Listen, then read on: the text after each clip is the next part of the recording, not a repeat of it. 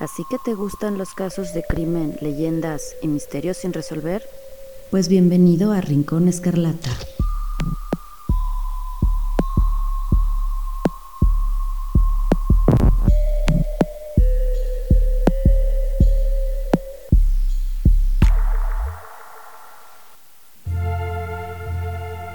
Señor, perdónala tú.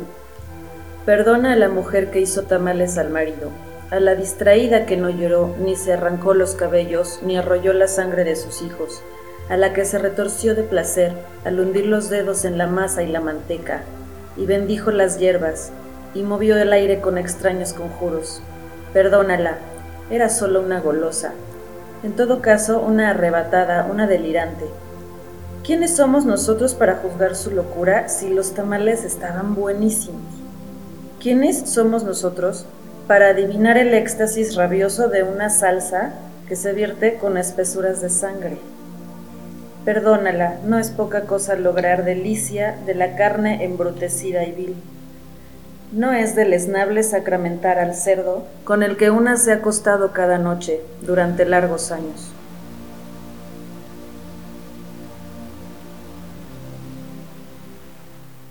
Hola, ¿cómo están? Espero que muy muy bien. Gracias por acompañarnos nuevamente en un nuevo episodio de Rincón Escarlata con más temas escabrosos de la mente humana y cosas crudas, que por ahí un buen seguidor, Guillermo Lara, que nos escucha desde Salt Lake City, nos pidió atentamente en el último programa, así de, sí me gustó la temática, pero este, por favor más crudeza, ¿no? Y yo, ah, bueno, ok. Entonces ahí te va, si quieren casos crudos, pues hoy sí habrá crudeza muy literal. Soy Marcela y como las veces anteriores me acompaña mi querida Patti. ¿Cómo estás, Patti? Hola, muy bien. Esperando que les agrade esta crudeza del día de hoy. este, esperemos que sea suficientemente crudo. Exacto. ¿No? Bueno, les recuerdo que para más información sobre este y otros interesantes casos de sabroso true crime, pero también este, ver fotitos y conocer estos mismos casos, pero no solo de, oído, de, de, pura información, sino también visualmente, pueden seguirnos en nuestras redes sociales, en Instagram como arroba rinconescarlata-bajo, Twitter arroba escarlatina-rin y enterarse de algunos otros casos que no he contado acá, eh, pero a los que también les invertí muchas, muchas horas de, investigación, pueden verlos en www.rinconescarlata.wordpress.com. Y lo que escucharon en la introducción fue un bello poema de Juan Carlos Bautista, uno de los mejores exponentes de poesía mexicana, del libro El horroroso caso, que de hecho pueden adquirir con la editorial Nieve de Chamoy. Se llama El horroroso caso y otros poemas. Es con la editorial Nieve de Chamoy y que fue tan amable de hacerme llegar un ejemplar. Y pues dicho poema está inspirado en un caso real.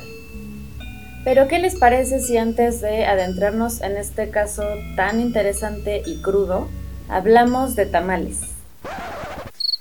Eh, no, bueno, antes de hablar de tamales, vamos a revisar muy brevemente algunos otros casos de mujeres que han sido condenadas a diversas penas.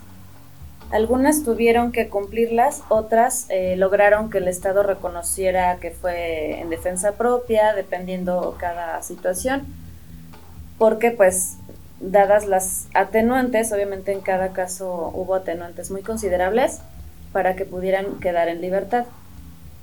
Hablemos de un tema totalmente actual que nos ha formado como las mujeres que somos hoy en día, que nos ha sometido, pues la verdad es que sí se nos ha hecho un callo, ¿no? O sea, de estar más pendientes y defendernos y estar pues ahora sí que a las vivas y como tantas chicas que hoy salen a manifestarse de los modos que quieran imaginarse. Pati, ¿tú has acudido a alguna de las manifestaciones del 8 de marzo? ¿Fuiste a esta?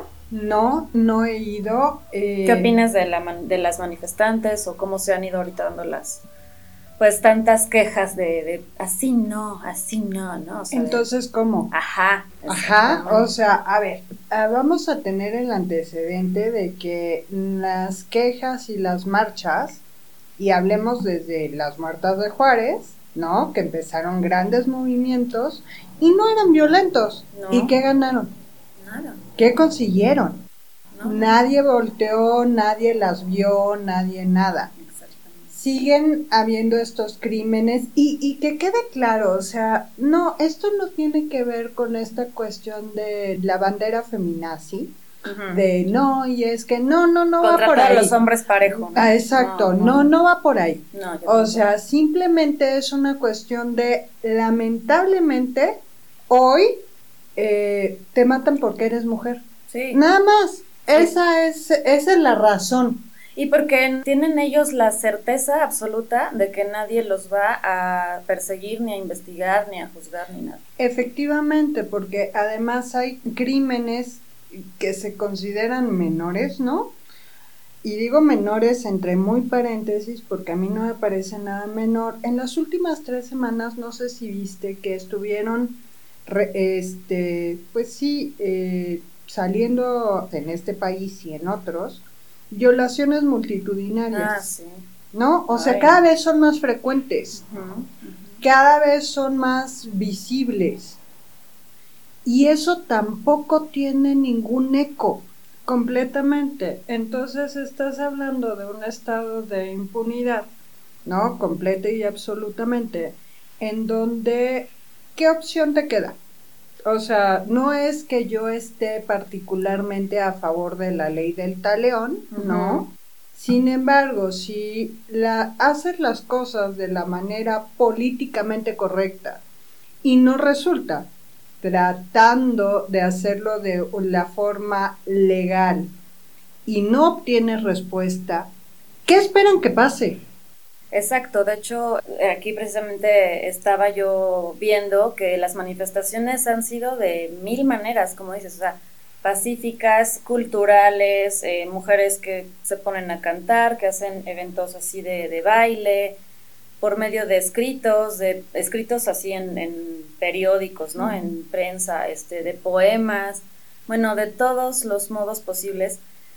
Y pues exacto, ¿qué pasa cuando ya lo pediste de tantas maneras por la buena y no nadie te voltea a ver ni a escuchar, ni siquiera a abrir su, su oficina a recibirte, a escucharte, pues obviamente terminas haciéndolo de un modo estridente para que te volteen a ver y eso está pasando ya lleva varios años pasando y poco a poco yo sí he visto que aunque se siguen enojando los mismos que se siguen enojando, yo siento que más personas de, de o sea, tanto hombres como personas de la tercera edad que a veces tienen una mentalidad un poco más a la, a la antigua, ¿no? Empiezan a abrir su, su mente, ¿no? O sea, a, abrir su criterio y a darse cuenta que, que verdaderamente la, pues la visión así tan conservadora de, de, las mujeres, ¿no? Son las culpables de que porque se, se vistieron sexys y por eso no sé qué, o sea, eso ya tiene que ir quedando atrás y yo creo que sí, pues poco a poco va, va, va surtiendo efecto, pero todavía falta mucho por hacer.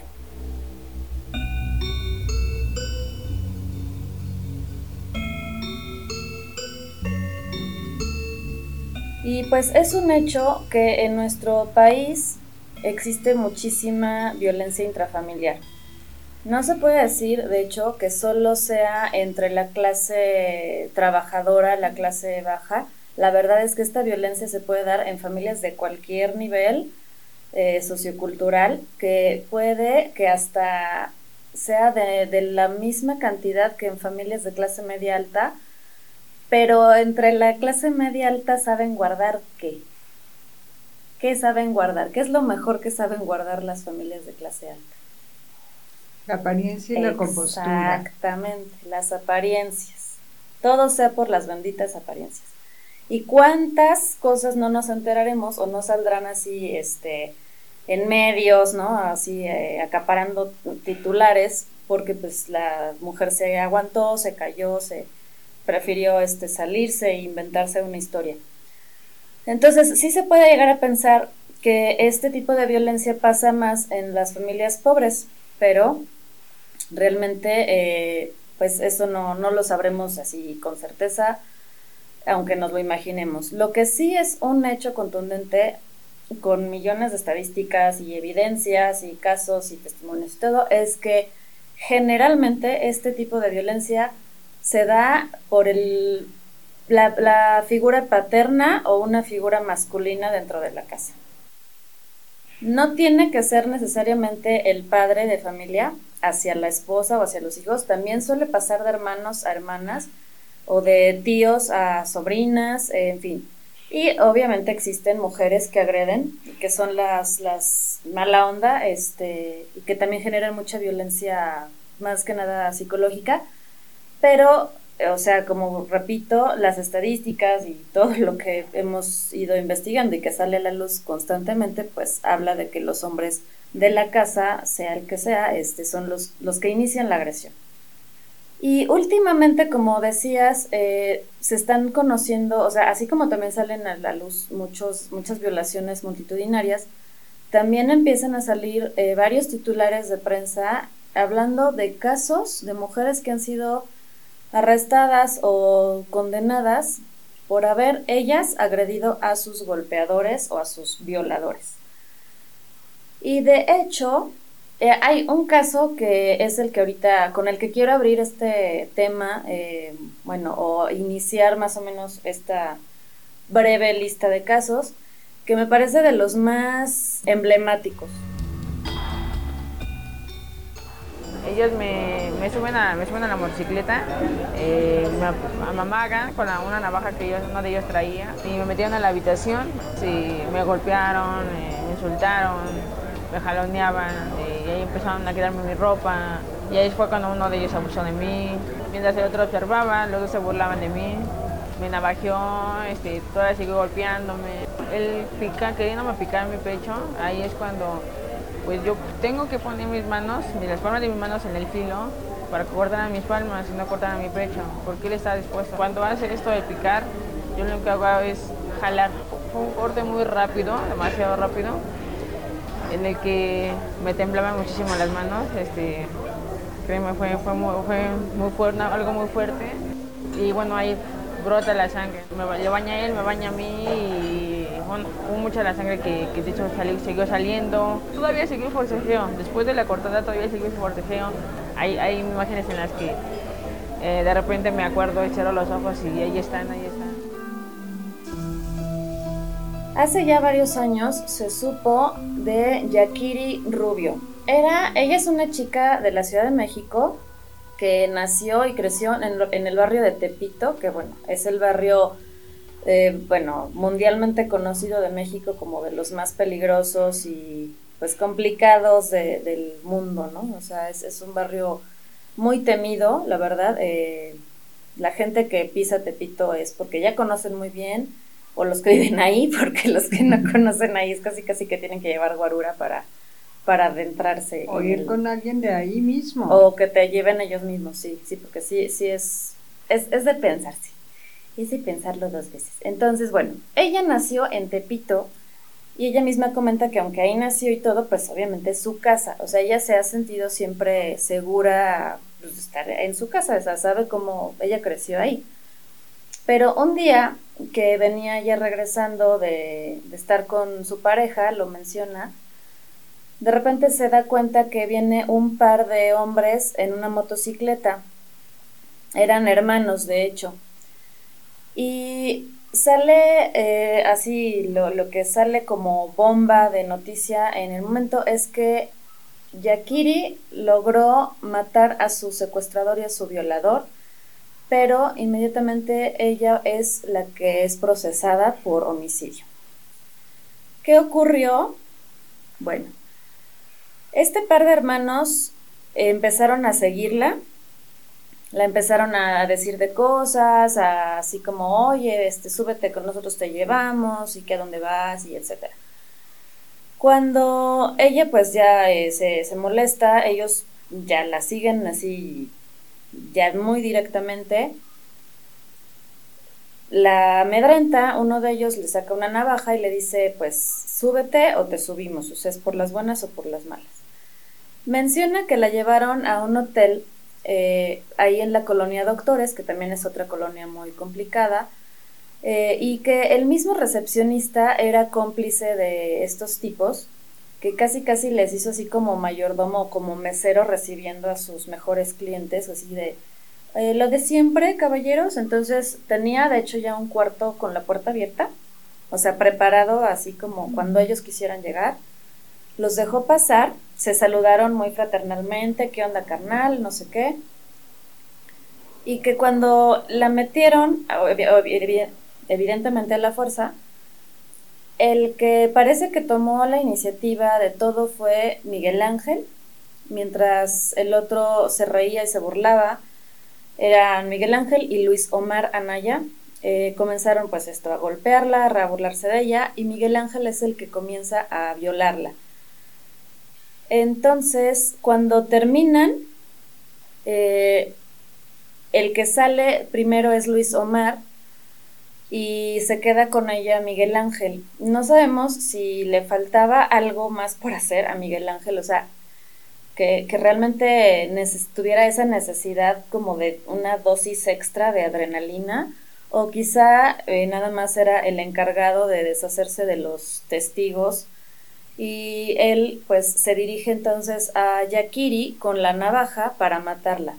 Pero, pero, pero, afortunadamente pues esto, Miguel Ángel no contaba con la educación de barrio bravo que, que traía Yakiri en la sangre y pues ella sacó ahora sí que toda la garra que pudo, se empiezan a forcejear y Yakiri menciona que en el forcejeo ella todavía no recuerda bien cómo logra como revirarle la navaja, o sea, él pues obviamente la tenía dirigida hacia ella.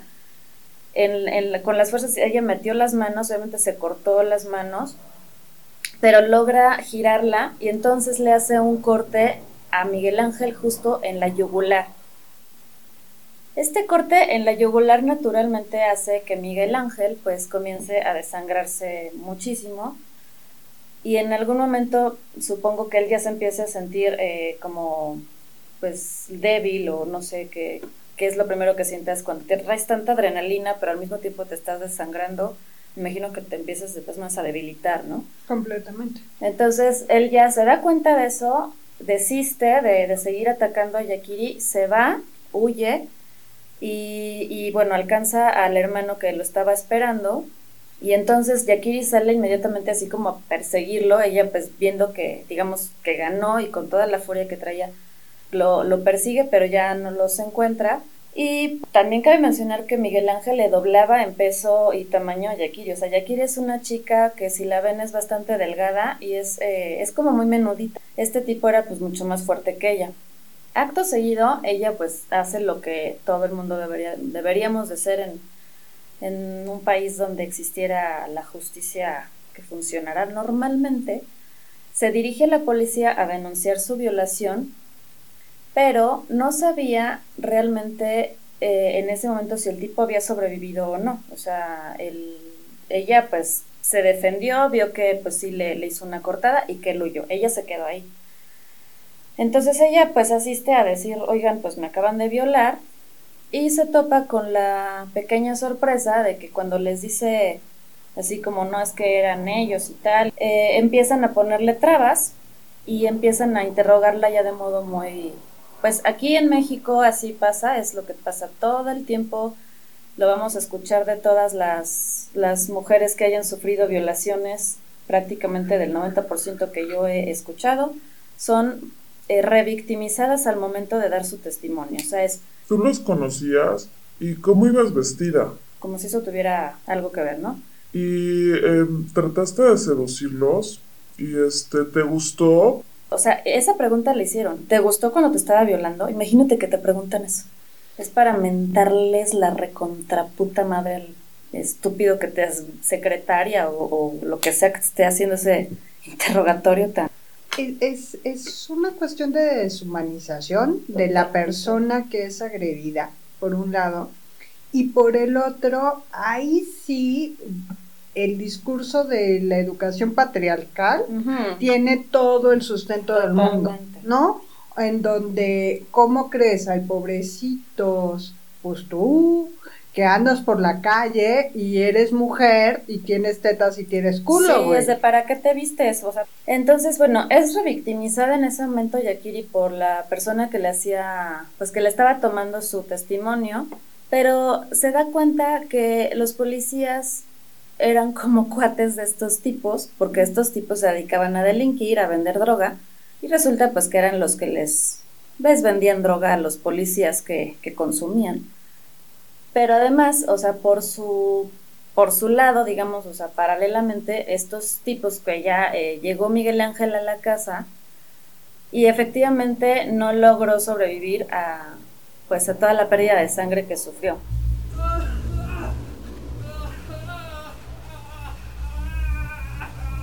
Entonces, cuando muere Miguel Ángel, obviamente la familia entera se va así a, denunciar el asesinato así a sangre fría de, de, su pobrecito hijito, hermanito, este, lo que fuera, ¿no?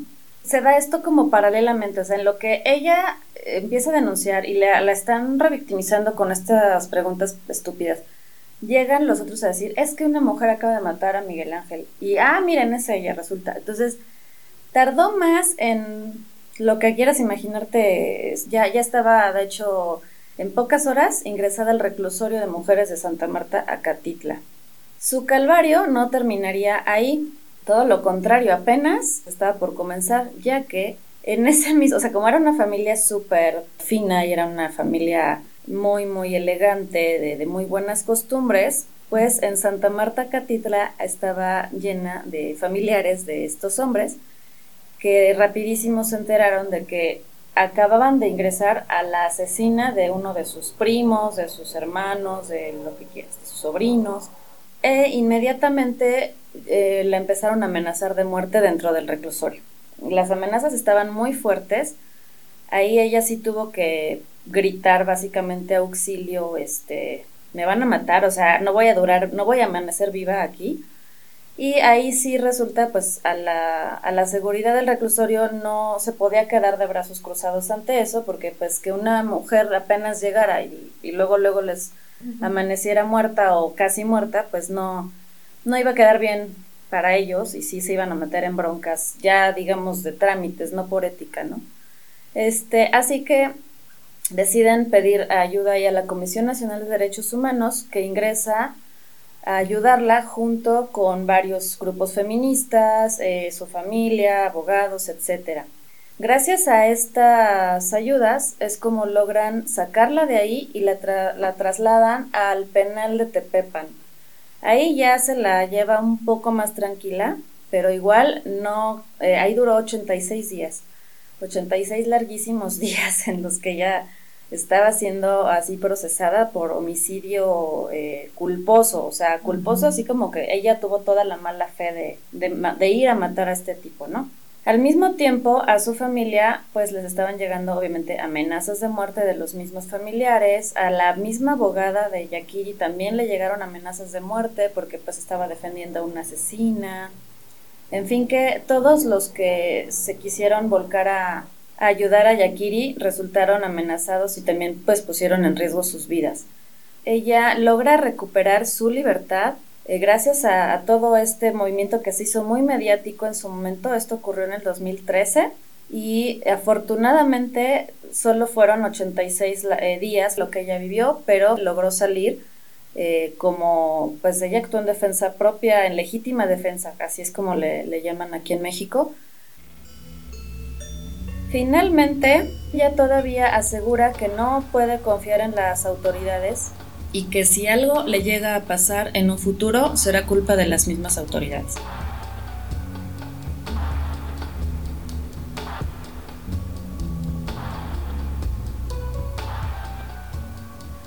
Otro caso que tuvo algo de repercusión hace muy poco tiempo, el 8 de mayo del 2021, que fue la fecha en la que ocurrieron los hechos, fue el de Roxana Ruiz, una joven madre de 22 años de origen indígena que es originaria de un lugar del que aquí a la Ciudad de México nos llegan todos los sismos, que es de Pinotepa Nacional de Oaxaca.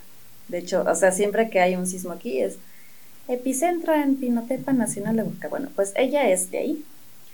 y llegó hace más de siete años y se instaló en eh, Nezahualcóyotl, Estado de México, el estado de los feminicidios.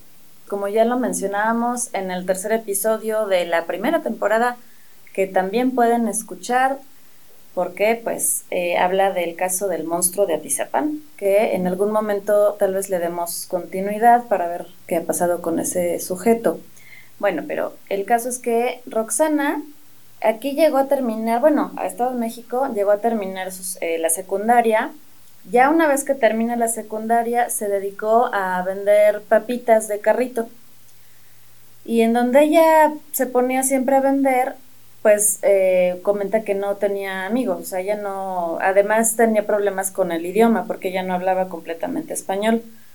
Ella no, o sea, menciona que casi no hablaba con nadie, que no tenía amigas ni amigos. Un día decide aceptar la invitación de unas mujeres que trabajaban en una tienda de abarrotes que, está, que quedaba enfrente de, de su carrito, de su puesto. Y ella dice que ese fue quizá el peor error que pudo cometer, o sea, el aceptar eh, esa invitación. Pues a donde acudió apareció entonces un sujeto de pronto como amigo de estas chicas y que ya cuando Roxana se, se despide, el tipo no la quería dejar ir sola y le decía que no, que la quería acompañar, que como, que como creía que se iba a ir solita, que estaba muy lejos su casa, etcétera, ¿no? Así que ella termina aceptando, pero cuando llegan, ella la verdad, con la inocencia o ingenuidad de, muchas de estas mujeres, en ese, o sea, ella tiene ahorita 22 años, esto pasó el año, o sea, tenía 21 años. Entonces, sí son chicas muy inocentes, o sea, que tienen un corazón muy grande y que no, es muy diferente, aunque ella llevaba siete años viviendo en esa, pero si dice que no tenía amigos y que casi no hablaba con nadie, pues esto le impidió a lo mejor así como malearse, no, malicia. Exacto. Es esa ausencia de malicia que la verdad es que vivir en la Ciudad de México sí te la da. No, o sea, ¿por qué? Porque es, es como, por eso no nos quieren en provincia, porque tenemos una manera muy diferente de ver las cosas. ¿Por qué? Porque es una ciudad muy competitiva Ajá. y en donde siempre tienes que estar alerta. Sí. Desde chavito. totalmente. Porque ya no hablemos No confiamos en nadie. Exacto, es complicado confiar. Entonces ella todavía muy amable le da una colchoneta al imbécil este para que se duerma, porque cuando ya está en la casa de ella, él así empieza también con, ay, es que ahora, porque ¿cómo me voy a ir solito? Ya es muy noche, es que mejor me quedo a acompañarte, porque pues como tú sola, con tu hijito y no sé qué. Total, ella eh, acepta, le presta una colchoneta y a los minutos siente como el tipo se sube a su cama, la empieza a desnudar a la fuerza y a golpearla, Obviamente ella eh, pues empieza a forcejearla, la viola. Eh, dice ella que entró en shock, o sea, llega un momento en el que entra en shock y, no supo como que ni qué estaba pasando. En algún momento que le pasa ese shock, vuelve a forcejear y le alcanza a pegar en la nariz. Esto eh, a él le sacó sangre y le molestó muchísimo al tipo, ¿no? Se alejó un poco, pero le empezó a gritar, maldita, este, te voy a matar, te vas a, le dijo, te vas a morir, puta, te vas a morir por haberle pegado, ¿no? Y que en el momento que ella vio oportuno, apenas se distrajo un poquito el agresor, Roxana tomó lo primero que tuvo a la mano, que en este caso fue una camiseta. Con esta camiseta lo empezó a asfixiar. O sea, ¿qué más digamos, herramienta o método de, oportunidad de defensa propia de que agarrar cualquier cosa y menos una camiseta. O sea, si tú tuvieras así la intención de tú matar a alguien, definitivamente no lo vas a matar con una camiseta, ¿no? Bueno, no es lo que se te ocurre como plan como maquiavélico. Entonces, pues, obviamente, pues él, eh, ella con todas las fuerzas lo, lo tomó y sí terminó por, por matarlo, el tipo dejó de respirar ya ella lo ve que no respira y parece ser que acudió ella la policía a explicar esto, a intentar que le, que le tomaran pues especialmente su, su entre testimonio y denuncia, o sea, por un lado me acaban de violar, pero también vengo a declarar que pues tuve que matar a este tipo. Y nuevamente, pues no le toman ni siquiera eh, como la, no le, eh, ella menciona que no le hicieron las pruebas necesarias de laboratorio para rectificar que sí hubiera sido violada, no le hicieron así preguntas como, como haciéndole caso a eso, o sea, ellos nada más eh, escucharon, acabo de matar a alguien y es lo único que les importó y entonces no, no procedieron como debieron haberlo hecho y vuelve a pasar lo mismo. Es eh, detenida y enviada a prisión preventiva por el delito de homicidio. En este caso sí fue un poco más grave eh, lo que ella tuvo que pasar, pues duró nueve meses, o sea, no solo un par o mes y medio, o sea, nueve meses de procedimientos, trámites, apelaciones. Afortunadamente su, su abogada se puso también mucho las pilas y justo apenas este 17 de febrero de este año, un juez determina que la libertad debe ser la regla y la prisión preventiva debería ser la excepción, no al revés, que es lo que hicieron con ella, ¿no? Ella estaba en el penal bordo de el penal de bordo Xochiaca de Estado de México. Entonces, bueno, finalmente ella ya puede seguir librando su procedimiento, su proceso, pero en libertad, ¿no? O sea, ya puede estar con su hijito de cuatro años, porque esto también parece que lo tomó en cuenta el juez, pues que estaba siendo, o sea, ella, él, él dijo, eh, por un lado fue violada y doblemente como que revictimizada porque por un lado fue violada, eh, fue tratada injustamente al, al este, meterla a la prisión preventiva, pero entonces dice que también están convirtiendo a su hijo en otra segunda víctima al dejarlo sin su mamá. Finalmente, pues ya esto se está resolviendo, no, no quiere decir que ya se resolvió del todo, pero al menos ya está en libertad, que es un gran avance, ¿no? ¿Sabes qué es lo impresionante de todo esto? Que por algo se creó una sección, por llamarla así, dentro del sistema judicial que atiende a este a casos de violencias a la mujer. ¿Y ellos en dónde están? Es más, yo hasta la misma Comisión de Derechos Humanos, la verdad, yo no le tengo muy buena fe. Eh, afortunadamente en estos dos casos que hemos mencionado, sí actuar, ¿no? Pero también yo siento que actúan cuando el caso se vuelve mediático, porque si no se volvieran mediáticos, yo pienso que a los que defienden así ya de, por default son más bien a los agresores. Son a los que a los que luego luego salen ahí a defender, no, es que, que cómo pueden tenerlo en tales condiciones y es más, eso de que tú por ser víctima cuando denuncias al agresor, él tiene más derecho de tener tus datos que tú de él. Es así de locura.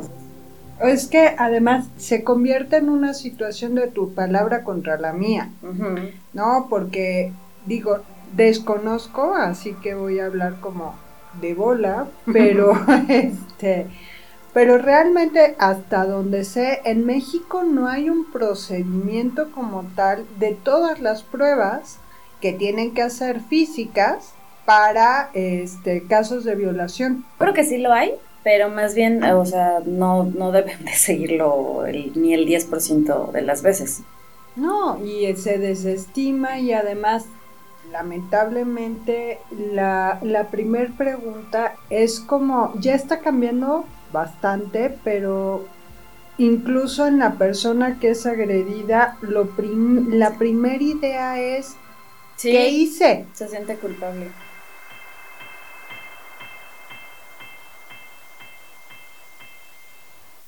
Pues llegó el momento ahora sí de hablar de tamales. Ya llegaron sus ricos y deliciosos tamales oaxaqueños. Acérquese y pida sus ricos tamales oaxaqueños. El viejito a mí es el que me gustaba. El nuevo, ya ves que ya cambiaron el. Sí, ya, cambiaron Ya no tiene como sex appeal. Em, ¿A ti te gustan los tamales, Pati? Sí, la Aquí no, ¿no? Como que yo creo que hay muy pocas que no les gustan los tamales en México. Pues los tamales aquí en México son uno de los alimentos más básicos de la gastronomía mexicana. O sea, primero, primero el taco, mayor, es el rey, ¿no? Pero luego del taco, ¿qué, qué podría ser? Yo digo, te digo que, que los tamales ahí van peleando, o sea, como con los sopes o... Sí, como de cosas... O, los tlacoyos o...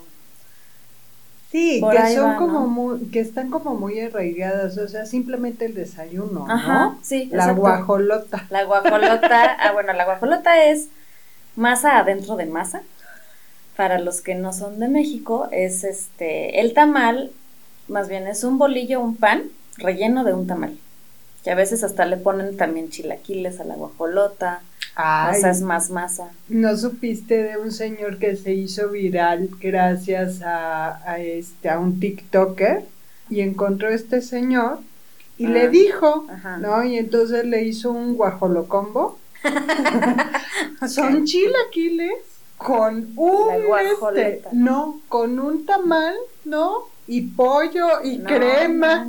No, no, no, es una bomba, pero dicen que está buenísimo. Obvio, comes eso y no te dan hambre todo el día. O sea, es el, alimento más nutritivo o en, o en la semana. No, pues esos son los tamales. Eh, me parece que, bueno, tenemos varios oyentes latinos. Por ejemplo, en Venezuela creo que les dicen ayacas. Mm. Y también les echan a veces creo que pasitas, o sea, hacen como, está, es, eh, un día probé unos y me gustó, porque tenía una vecina venezolana. Y en Argentina y en Colombia se llaman igual tamales. Nada más que varía un poco la forma en cómo los envuelven o, pues también los ingredientes, ¿no? Pero bueno, básicamente pues los que no sepan qué son los tamales es masa de maíz, ¿no? Es este, creo que es de maíz, lleva muchísima manteca de cerdo y por otro lado se preparan diferentes guisados de algún tipo de salsa con algún tipo de carne o a veces pues solamente son algún tipo de vegetal con queso y pues hacen ahí sus cosas. El más clásico en México es el verde, el rojo, el de mole y el de dulce. Ah, y el de rajas con queso ya también es parte del, menú básico de los tamales. Pues la industria del tamal mueve a México es una noble actividad, gente trabajadora y honesta. Gracias a este oficio tan hermoso he sacado adelante a mi familia, que son seis hijos. Y sobre todo muy tempranera. O sea, todos los que trabajan, los que hacen tamales, te dicen, ¿no? ¿A qué hora se tienen que levantar? A las casi todos a las 3 de la mañana se despiertan para empezar a preparar los tamales porque la idea pues es que cuando salen a venderlos es un alimento que aquí en México se consume a primera hora del día. Entonces hay gente que empieza a trabajar muy temprano a las 6 de la mañana o a las 7 de la mañana. Entonces ellos ya tienen que estar desayunados y entonces a esa hora pues ya tienen que estar listos los tamales recién hechecitos, calientitos. Y por eso, eh, y duran más o menos pues, así como tres horas preparándose, ¿no? Los tamales, en lo que se cuece bien toda la, masa, se, hacen al vapor. Sus horarios sí son muy de madrugada. Pues ahí tienen entonces que en el año 1971, aquí en la Ciudad de México, pues hay una colonia que se llama Portales. Yo ahí viví hace algunos años. Saludos a los vecinos de Portales. Y ocurrió algo de verdad muy, muy macabro que generó una de las más famosas leyendas urbanas de los últimos años de la Ciudad de México. ¿Cuál es esta leyenda? ¿Acaso los mexicanos que vivían en ese año habrán llegado a comer tamales de carne humana? Esa es la pregunta. Y muchos lo dan súper por hecho. No, no lo dudan ni un segundo. Pues lo que ocurrió fue lo siguiente. El 19 de julio, en el número 508 de la calle Sur 71A, en la colonia Justo Sierra, que es más o menos cerca, o sea, es un poco al sur también, una señora de limpieza de nombre Paula Martínez, que trabajaba en dicha casa, salió por órdenes de su patrona, la señora Esperanza Hernández, para ver qué diablos era ese maldito olor tan horrendo que desprendía eh, algo que habían ido a tirar cerca de su casa. Y ahí va Paula y entonces ve un costal muy grande que apestaba horrible, se acerca y con todo el gesto de asco del mundo. Ella de verlo pensó que eran kilos, muchos kilos de pollo pues echado a perder. pero lo mueve, o sea, se atreve a moverlo. ¿Y cuál es su sorpresa? Que al moverlo sale así, ¡pam! Una, un pie humano con una calceta todavía puesta. Paula gritó, evidentemente, y le advirtió de inmediato a la señora Esmeralda lo que acababa de encontrar. Rápidamente ambas señoras llaman a la policía que en aquel tiempo se encontraba bajo el mandato del muy tristemente célebre Arturo Durazo, el negro Durazo, que es todo un personaje así muy poderoso, muy temible, pero muy corrupto. Era, era un personaje. La verdad es que pues tal vez un día le, hagamos un programa. Em, y él es el que se encontraba en ese momento como el jefe, digamos, del Departamento de Investigaciones para la Prevención de la Delincuencia. Pues con todo lo corrupto que pudiera haber sido el jefe de este departamento, este trabajo, la verdad, sí se pudo resolver en un tiempo casi récord de solo seis horas. Un tanto porque los agentes que acudieron, pues hicieron lo que tenían que haber hecho, o sea, hicieron como que todo bajo sus, reglas. Y otro porque, pues por suerte o no, o, mala suerte para ella, o buena para ellos, eh, la implicada no era la persona más maquiavélica ni, de mente calculadora del mundo. Eh, yo en las redes sociales les voy a estar subiendo fotos de cuando acudió el equipo de agentes de investigación a este lugar, donde hallaron el costal con los restos, así es, restos, pero faltaba una parte muy importante, la cabeza. En Instagram, pues les subiré las fotos con la censura correspondiente. En Twitter es donde van a poder las fotos tal cual son, obviamente con advertencia de gráfico, etc. Y menciono esto para que puedan ver que no fueron realmente pocos los policías que acudieron. O sea, sí, sí se ven muchos oficiales, también entre personas de reporteros gráficos, etc. Y mirones, como siempre, ¿no? Pero lo importante es que realmente trabajaron muy rápido, tomaron huellas de las manos del cuerpo y esto los llevó a determinar que se trataba de un hombre que había tenido varios antecedentes penales hace varios años, que había quedado registrado como Pablo Díaz Ramírez.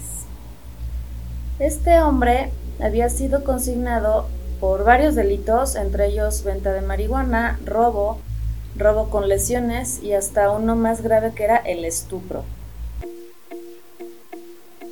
El estupro es un engaño sexual y es considerado delito cuando quien comete este acto es una persona adulta quien manipula a un menor para mantener relaciones sexuales.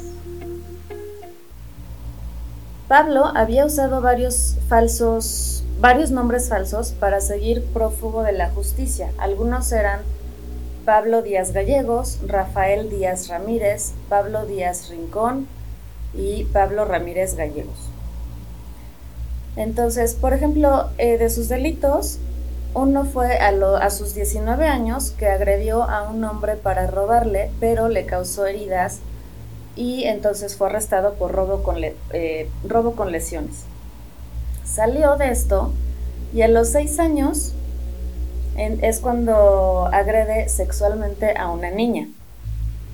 Eh, a la niña también le provocó heridas eh, más o menos graves, fue esto pues porque la quiso violar. Solo que como en el registro quedó como estupro, o sea, delito de estupro, o sea, ahorita que lo estaba yo leyendo es, un término súper ambiguo, haciéndose bien estúpidos todos, ¿no? O sea, te quiso violar, o sea, eso es lo que quisieron hacer, Exacto. básicamente y dos años más tarde nuevamente regresa a la cárcel por los mismos delitos. Bueno, ya siendo prófugo y fichado Pablo Díaz, pues él decide así como que tomar el camino del bien y hacerse peluquero. Y ahí es cuando un día conoce a María Trinidad, quien llevaba a su hijo mayor Pedro, que necesitaba que se cortara el pelo. Y así es como se conocen Pablo y Trinidad. Entonces, al poco tiempo, Pablo le empieza a decir a, Trinidad así de, ay, pues este, necesito alguien que me lave la ropa, tú no sabrás de alguien, ya sabes, esas técnicas antiguas de ligue, todo muy, muy romántico. Una cosa entonces lleva a la otra y para estas alturas Trinidad era una mujer ya que se había casado y tenía cinco hijos en ese momento. Eh, esto sería un tabú, eh, sobre todo en aquel tiempo, me imagino, casarte con, con, una mujer que ya tenía hijos, ¿no? Es como algo que de por sí todavía hay quienes lo ven mal, pues imaginemos en, ese, en esa época. Pero bueno, Pablo acepta casarse con ella. Ella era eh, de origen otomí y venía de un pequeño pueblito de Estado de México también llamado Tequixquiac. Se casan, pero eh, durante el tiempo que duraron casados, los dos hijos mayores que eran Pedro y María Elena se independizan porque bueno, ya eran adultos o casi adultos, María Elena se casa con un hombre llamado Mario Reséndiz Pacheco, mientras que Pedro se, se hace carnicero, me imagino que también se casó y tuvo familia, pero bueno, estos dos hijos ya se independizaron de la pareja como tal, pero quedaban los tres más pequeños, que eran hijos de, todos eran hijos de, María Trinidad. Cuando Trinidad se instala en la colonia Portales, Dice, ¿de qué voy a vivir? Entonces decide empezar a hacer tamales. Resulta que le empieza a ir bien y entonces ella vendía aproximadamente 200 tamales diarios que le, significaban más o menos en promedio 120 pesos al día. Eso es lo que ella misma dio de testimonio. Bueno, estos 120 pesos eh, cuando Pablo se da cuenta más o menos como que de esa entrada diaria, ni tardo ni perezoso le dice a Trinidad, oye, pues, ¿qué te parece si yo te administro tu dinero? Yo te lo cuento, yo te lo manejo. No te preocupes tú por esa ardua labor de contabilidad, yo la llevo, ¿no? Pero lo que no le dijo es que ese plano, ese servicio administrativo incluía el jubilarse de peluquero, entonces pues cómodamente dejó de trabajar, como casi no pasa en México, para que la mujer fuera la que le siguiera manteniendo. Eh, ella explica que cuando él empieza a, contar el dinero y a administrarlo, a ella le tocaban 15 pesos. o sea, de 120 le daba a ella solo 15 pesos y hazle como puedas y todo lo demás se lo quedaba a él. Lo que sí es que ella misma reconoce que no era un tipo alcohólico, mm, no, no así como que tampoco fuera jugador, este, amiguero y esto, pero que sí le gustaba mucho irse a ver las luchas o al box, a la arena coliseo. Era como el vicio de, de Pablo. Y lo que hacía también, ya terminando de ver las luchas, era llegar a regañar a los niños que no eran sus hijos, entonces no los quería, no era obviamente nada cariñoso con ellos, les pegaba mucho, los regañaba mucho y a ella también. Entonces es así como la relación de ambos obviamente se fue desgastando abruptamente.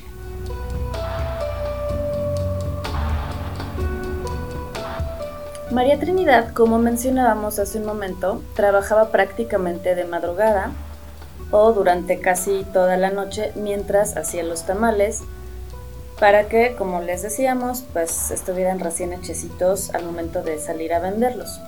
Los niños de Trinidad eh, se pusieron a jugar en la cama sin darse cuenta que estaban brincoteando sobre la ropa limpia.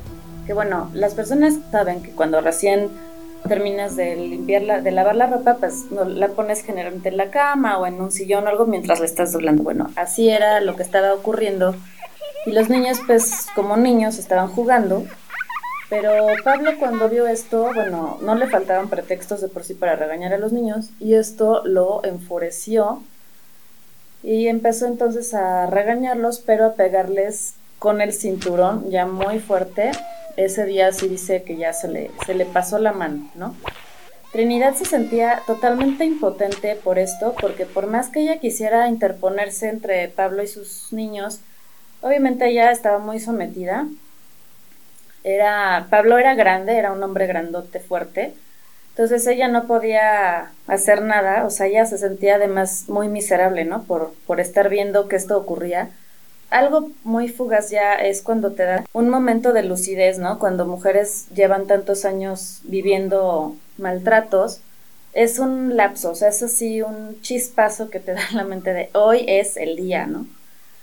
Y es así que ella decide que mientras él está despierto y como bien consciente, no va a poder contra él. Entonces se va a tener que esperar a que él esté dormido.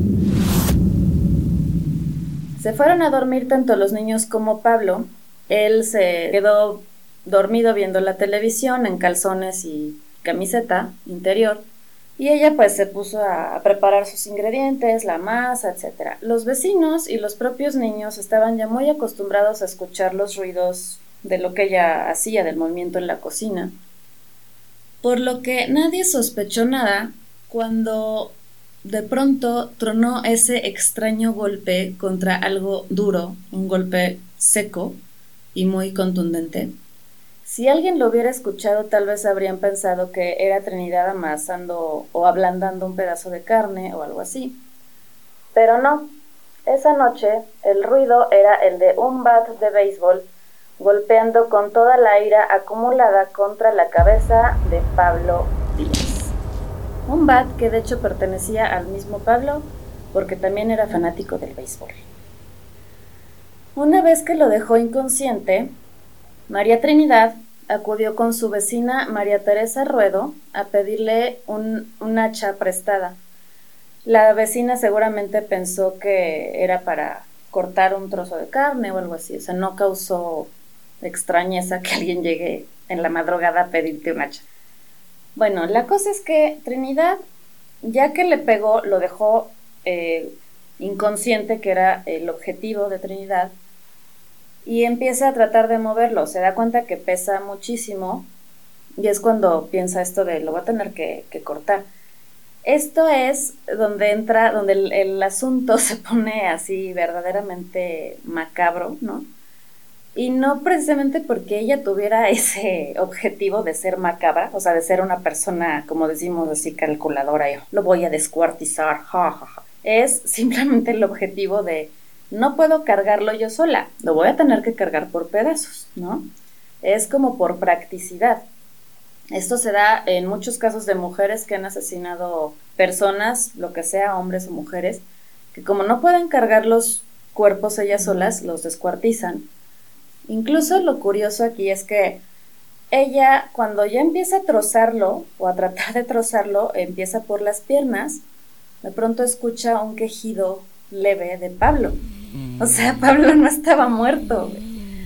Seguía vivo Pablo. Entonces, ella se asusta y entonces lo que hace es volverle a pegar. Perdón. Para que no se queje. Empezó a hacer más ruido en el...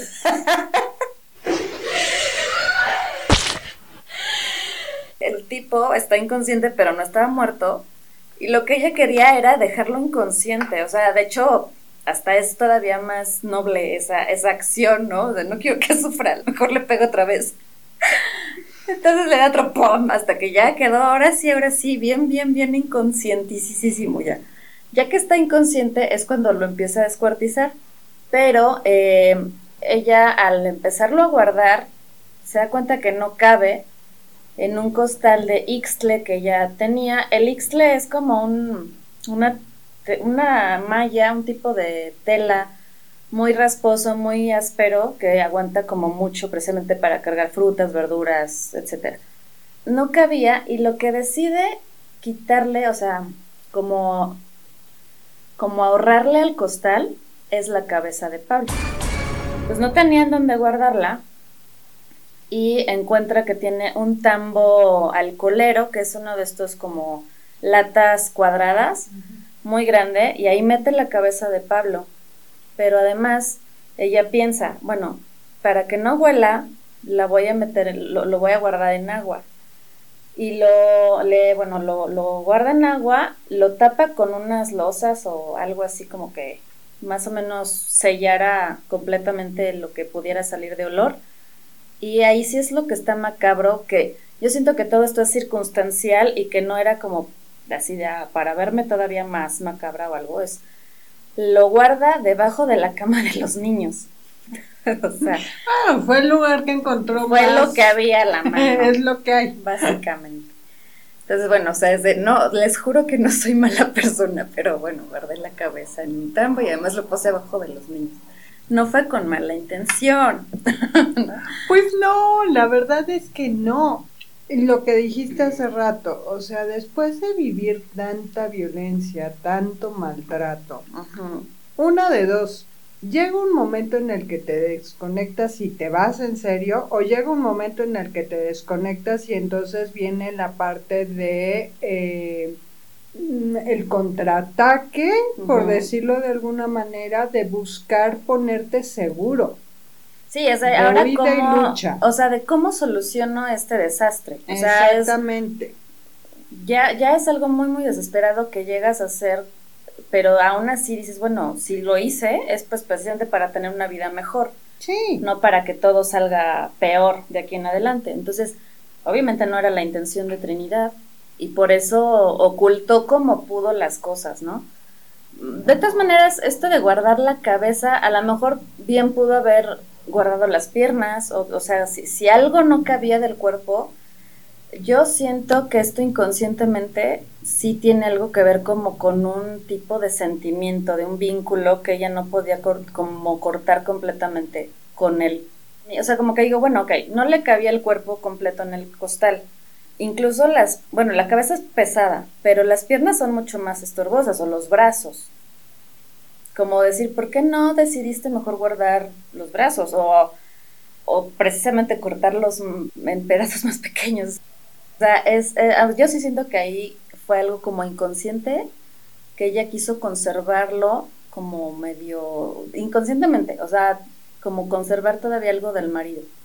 Puede ser, al final esos, esos mecanismos, ¿no? Que están atrás. Que no sabes. Que no sabes de dónde salen y que realmente nos dominan la existencia, pueden estar relacionados con muchas cosas. ¿Por qué? Porque esta situación del amor-odio hacia el violentador también es real. Claro.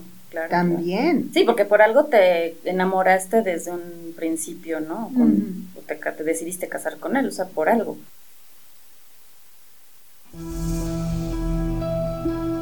dura guardado el cuerpo en el costal todo, toda la noche del sábado y todo el día del domingo. Ella oculta un poco el cuerpo hasta la madrugada del lunes, que es el día que, las, que la señora de limpieza junto con su patrona encuentran el cadáver, ¿no? Bueno, los restos.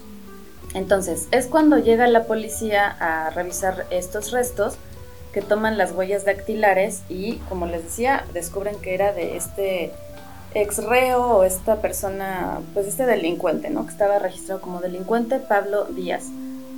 Rápidamente dan con la dirección del hombre donde vivía, que estaba casado con una mujer de nombre María Trinidad Ramírez, y eh, pues acuden a esta vecindad, ¿no? Eh, en la calle de Pirineos de la colonia Portales.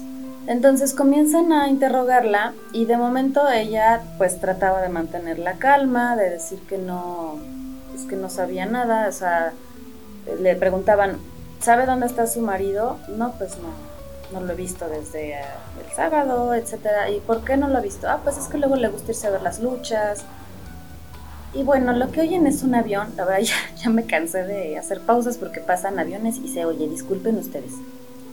Pero así es la vida en una cabina de podcast. Ella daba este pretexto, pero pues ya cuando le dicen, bueno, señora, es que lo que acabamos de encontrar es a su marido muerto y nos falta la cabeza, ¿no? Es así como ella eh, no, no pudo mantener mucho tiempo esta guardia o esta máscara de no, yo no sé nada. Entonces ella rápidamente accede a, pues a, testificar y a, y a, relatar todo lo que pasó. Lo que la policía aseguraba era que definitivamente por la brutalidad, ellos, les repito, esto de ver un cuerpo descuartizado te da una sensación de que el que lo hizo es alguien brutal y sin sangre en las venas y frío y psicópata, ¿no? Entonces, que no podía haberlo hecho ella sola, que tenía que haberse ayudado de alguien, o sea, ellos dan por hecho esto. Pero ella nunca en la vida jamás aceptó esto, o sea, ella siempre sostuvo que ella había sido la única que cometió el acto y que como pudo lo fue pues descuartizando y guardando, etcétera. Poco a poco ella ya les empieza a dar más detalles y menciona que fue un, ese día, bueno, el, día de los hechos, a las ocho y media de la noche, Trinidad salió a comprar pan. Cuando ella regresa, se encuentra con Pablo, eh, así ya en un tono de, pues, como también fastidiado de que pues se que la relación no, no había jalado muy bien. Y le estaba diciendo que ya se iba a separar de ella porque como ella se molestaba tanto porque él le pegaba a sus niños, le dijo, pues si no quieres que les pegue, pues entonces vete tú ya con ellos, vete tú sola con ellos. Así de si tanto te molesta, o sea, perdón, ¿no? Así. Entonces esto ya fue como la gota que derramó el vaso para ella después de la golpiza que les había puesto y además ella sí sospecha que, que sí tenía otras mujeres o que se veía con otras mujeres, cosa que pues es muy probable. Pero bueno, ella continuó entonces preparando los tamales y ya esperó esto que mencionábamos hasta que él se fue a dormir, cuando dice, le asesté el primer golpe y comenzó a quejarse. Le pegué otra vez y oí como que se ahogaba. Continué golpeándolo. Aquí ella omite la parte de los hachazos, ¿no? Cuando la interrogaron, Trinidad menciona que después de esto ella continuó con sus actividades normal. O sea, salió a vender sus tamales, regresó, este, preparó a los niños, jugó con ellos, lo que sea, volvió a hacer tamales. Y aquí es donde existen estas versiones, donde nace la leyenda de que ella utilizó trozos del cadáver de su marido para elaborar los tamales y que los vendió al día siguiente. Esto es la leyenda urbana así de las más típicas que hay en la ciudad. Eh, incluso a la fecha, muchos otros colegas de podcast o de videos donde hablan de estos temas también dan este dato como un hecho, cosa que sí se me hace bien, este, pues bien irresponsable, aunque ya pasó mucho tiempo, es quererle seguir buscando así como, como si no hubiera sido suficientemente crudo o macabro, le tienen que agregar que además se los dio de comer a la gente que, que le... como que no hay por qué hacerlo tan no, o sea, güey, no hace falta, o sea... ya, suficiente con lo que es. Exacto, lo descuartizó, o sea, se quedó con la cabeza en un tambo y la puso abajo de sus hijos, ¿qué más quieres? O sea, ya es suficientemente macabro eso como para que a fuerzas le quieran seguir dando de que, ay, es que parte se los dio de comer a la gente que le compró tamales. De este hecho, no hay absolutamente ningún registro, o sea, en ninguno de los diarios que salieron en aquel momento se menciona jamás que ella haya hecho esto, o sea, que cortó cachos de los muslos y que no, o sea, no hay ningún registro, esto es totalmente, ahora sí que un chisme, un rumor, y que pues dio pie a esta leyenda. Eh, más adelante en la autopsia es cuando el médico forense llega a la conclusión de que la persona responsable que haya cometido este asesinato sí actuó solo, dado que el hombre que se desangró mientras le eran cortadas las extremidades, dice que este proceso lleva mucho tiempo el desangrarse por medio de las extremidades. De haber recibido ayuda, los miembros inferiores habrían sido separados del cuerpo en menos tiempo y la, la cabeza habría sido cercenada poco después y la hemorragia se habría detenido al dejar de funcionar el corazón. O sea que estos eh, datos pues ya como que confirman que ella efectivamente actuó sola. Este fue el médico legista Enrique Márquez Barajas y pues ella defendiendo a sus hijos. Eh, les mencionaba al, al, yerno porque precisamente decían que o había sido, había tenido que ser el hijo que pues era carnicero o el yerno, por ser hombre, que pues ella no podía sola. El hecho que sí es así como, pues que mencionábamos así un poco entre risas, pero sí se murió desangrándose, o sea, él cuando la estaba descuartizando estaba vivo, con todo y que le dio otros dos masazos, seguía vivo, pero sí estaba inconsciente, o sea, no sufrió. Bueno, pues esto es lo que realmente ocurrió. Ella fue sentenciada a 40 años de prisión por este homicidio. Mm, obviamente se tuvo una conducta ejemplar dentro de la cárcel, no se metió en problemas nunca, lo cual poco a poco le fue ayudando a, obviamente, a que le bajaran la pena, ¿no? Entonces realmente cumplió 20 años, ya salió de tenía 45 cuando ocurrió esto, entonces más 20, pues 65. Dicen que se salió y fue recibida por su familia, la familia que le quedaba en Tequixquiac, y que bueno, ahí lograron ellos acomodarla, mantuvo una vida pacífica y murió más o menos a los 80, y 80 años, algo así. Entonces, bueno, esa es la historia final, eso es lo que realmente ocurrió con la tamalera vengadora, la tamalera asesina, que se ha, hecho tan famosa en México. Sí dejó una gran huella en, en la sociedad y en lo que pues se sigue contando como a modo de leyenda.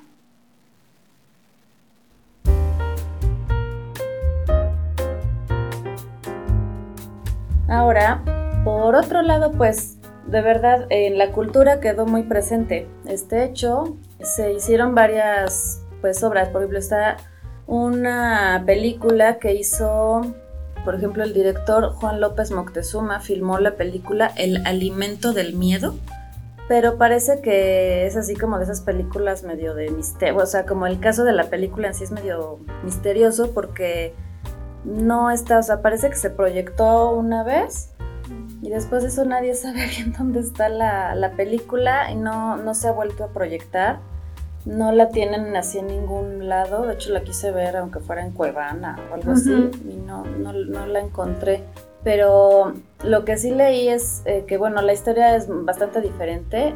Era como que una pareja de personas así también, eh, un poco de, de clase trabajadora, quedan a cuidar a una sobrina de una de la hermana de la mujer que era con la, la, que hacía los tamales y que no querían a la niña y que la niña pues como que sufría mucho y este tipo de cosas y que finalmente deciden matar a la niña y que con la niña hicieron los tamales. O sea vaya sí también tamalera y asesina pero muy diferente a la historia no el que sí eh, pues ya tiene mucho menos tiempo que se realizó fue la copia de la serie de, de mujeres asesinas. Cuando la hicieron aquí en México, la mujer que, la actriz que interpretó el papel de María Trinidad fue pues María Rojo. Y este sí, o sea, es el caso tal cual, ¿no? O sea, el, el, marido, pues maltratador, que abusaba de ella, que la golpeaba, etc. Y ella pues termina confesando todo. También le hicieron una canción Las víctimas del Doctor Cerebro. Y pues este poema que les narraba yo al principio del episodio de Juan Carlos Bautista, El horroroso caso y otros poemas. Entonces, bueno, sí, como vemos, está en varios géneros culturales. Este fue el caso de María Trinidad Ramírez Poblano. ¿Qué te pareció, Pati? ¿Lo conocías? ¿Sí sabías todo lo que había, vamos, por ejemplo, este, la canción de Víctimas de Doctor Cerebro, por supuesto que la escuché en algún momento, ¿no? es grupo icónico de nuestra generación. De nuestra generación. ¿no? En algún momento sí había escuchado algo de esta mujer, pero pues la verdad es que no me había yo reparado en, en el tema. Leerlo o, o revisar el caso es como es consternador en temas de la cabeza. Sí. ¿no? O sea, el hecho de, una cabeza metida en agua o hielo o lo que fuera, abajo de la cama de los hijos. Esa es la parte como que es como, o sea, ¿cómo? ¿Por qué abajo ahí? Porque que no había la cocina, no podía haber ahí un espacio. Ajá. Sí, sí, ¿En qué momento se te ocurre que ese es el mejor lugar, no? Eso sí. es como un poco bastante escabroso. Sí. Luego el tema del cómo muere esta persona, pues no está chido, ¿no? Pues o sea, no está nada, nada padre. Y aún así, si bien no tiene excusa, de pronto dices, piénsatela, ¿cuánto quieres llevar al límite a una persona? Porque entonces... Va a llegar un momento que explote y ya aguanté suficiente, ya no puedo más, o sea, y se va ahí, o sea, digamos, si te va bien, a ti, hombre golpeador o, lo que sea que nos estés escuchando, si te va bien, te va a dejar, ¿no? Si o sea, te va a abandonar y te vas a quedar solo en lo que encuentras a otra que te aguante tus, tus maldades, ¿no?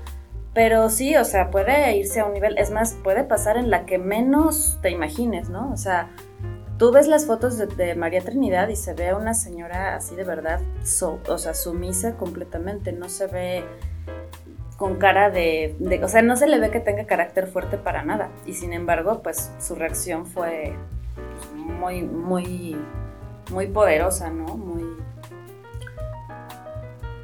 muy contundente.